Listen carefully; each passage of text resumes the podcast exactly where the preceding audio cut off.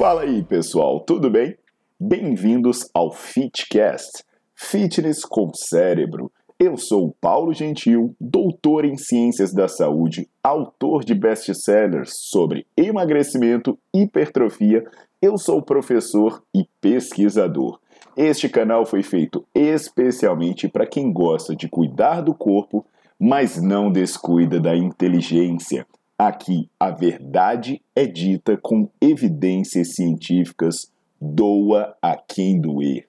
Não esqueçam de seguir o canal e divulgar. E também eu convido vocês para olhar os links na descrição do canal para ver as minhas aulas, meus livros e também me buscar nas redes sociais.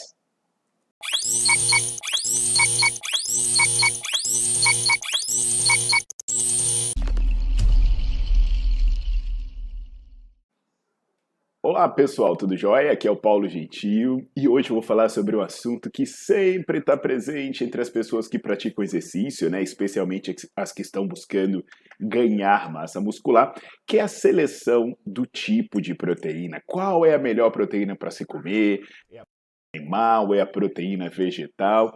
Então, é, é interessante a gente pontuar bem isso para quebrar alguns mitos e dar novas perspectivas para vocês, né? Então eu já peço para vocês deixarem o like no vídeo, botar para seguir o canal, enquanto eu falo dessa questão importante. Então, pessoal, na hora de comer, né, na hora de selecionar o alimento que vai te trazer os maiores benefícios, a gente sempre fica na dúvida. E aí, o que, que eu adianto para vocês é que é uma questão técnica, não tem militância ideológica, não tem tentativa de parecer bom moço, até porque isso não tem nada a ver comigo, né? Então são apenas informações científicas. E o que, que, eu percebi? Quando eu me aproximei da nutrição, eu não sou nutricionista, sou professor de educação física, meu doutorado é em ciências da saúde, mas eu converso muito, eu estudo, eu leio na área de nutrição, eu tenho alunos de mestrado, alunos de doutorado que transitam por essa área. E o que, que acontece? A gente vai percebendo que muitas questões estão começando a ser revistas como é o caso das fontes de proteína. Até pouco tempo, a gente acreditava que as melhores proteínas eram as proteínas de origem animal e que se você optasse por fontes vegetais, você ia ter dificuldade de ganhar massa muscular. Essa suposição, ela normalmente é amparada no fato de que as proteínas animais elas produzem mais aumentos de síntese proteica, o que é devido a uma melhor combinação de aminoácidos, né, supostamente, principalmente por terem maiores quantidades de leucina, um aminoácido importante, para ativar mecanismos de síntese proteica. Então a questão é: até que ponto isso é verdade ou isso é uma construção? Que não se manifesta de fato em resultados práticos. E aí, para testar essa hipótese, tem uma meta-análise feita pelo grupo do Messina, que foi publicada em 2019, que ela comparou os efeitos da suplementação de soja com a de proteínas animais. Então, as proteínas animais tinham várias fontes, incluindo o famoso whey protein em praticantes de musculação. Repara bem. Então comparou tomar proteínas de origem vegetal, no caso a soja, com proteínas de origem animal, várias delas incluindo a whey, em pessoas que fazem musculação. E aí o que, que eles relatam nesse estudo é que a maior parte dos estudos que foi feito com suplementação de proteína de soja, ele não fornecia a quantidade mínima de leucina sugerida, que no caso seria 3 gramas.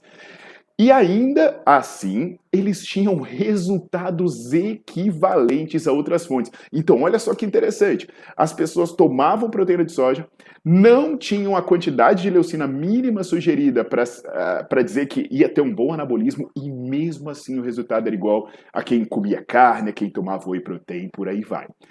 Então parece ser uma boa notícia para quem gosta de variar a fonte de alimentação e até mesmo que pessoas, por uma opção ou outra, é, resolveram diminuir ou até mesmo evitar a ingestão de alimentos de origem animal. Mas algumas reflexões precisam ser feitas. A maior parte dos estudos incluídos nessa meta-análise, ele foi conduzido em pessoas não treinadas. Nelas, então, é possível que as mudanças geradas pelos diferentes, as diferenças né, de resultado das diferentes fontes de proteína sejam irrelevantes, porque normalmente o iniciante vai ter um bom resultado, e aí as variações, se você mudar de estratégia, podem ser pequenas. Isso é uma possibilidade, não estou afirmando isso. Também é importante destacar que esses estudos eram em pessoas jovens e existe uma sugestão de que idosos precisem de mais leucina porque eles têm provavelmente um quadro que se chama de resistência anabólica. E outra, duas observações minhas aqui. Os estudos envolvem treinamento resistido. E o estímulo do treino resistido já é um gatilho anabólico. Então, nesse caso, a necessidade de leucina pode ser menor. Ou seja, você precisaria da leucina para ativar a via do eixo emitor, mas se você faz musculação, o eixo emitor já é ativado, então você precisaria de menos leucina. Ou, dizendo com outras palavras, você aproveitaria melhor a leucina que você já toma. Então é isso mesmo, parece que vai fazer menos diferença para quem faz musculação, ao contrário do que normalmente se fala.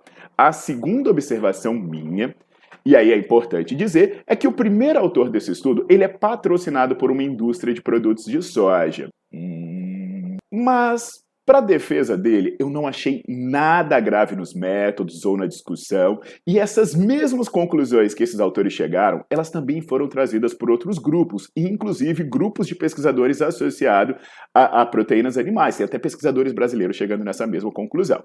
Enfim, Muitas reflexões podem ser feitas, mas essa é uma ótima informação para muita gente que, por convicção ideológica ou questões práticas, busca fontes alternativas de proteína. Bom saber disso, né, galera? E aí eu aproveito para dizer, né, que, como eu falei antes, eu estudo, eu pesquiso, eu tenho alunos na área de nutrição, mas eu não sou nutricionista. Inclusive, quando vocês forem lá no meu canal do Nerdflix, vocês vão ver que tem várias aulas bacanas feitas por nutricionistas para responder questões práticas da nutrição esportiva e da alimentação associada ao exercício. Então visita lá, confere as aulas, confere os meus livros também.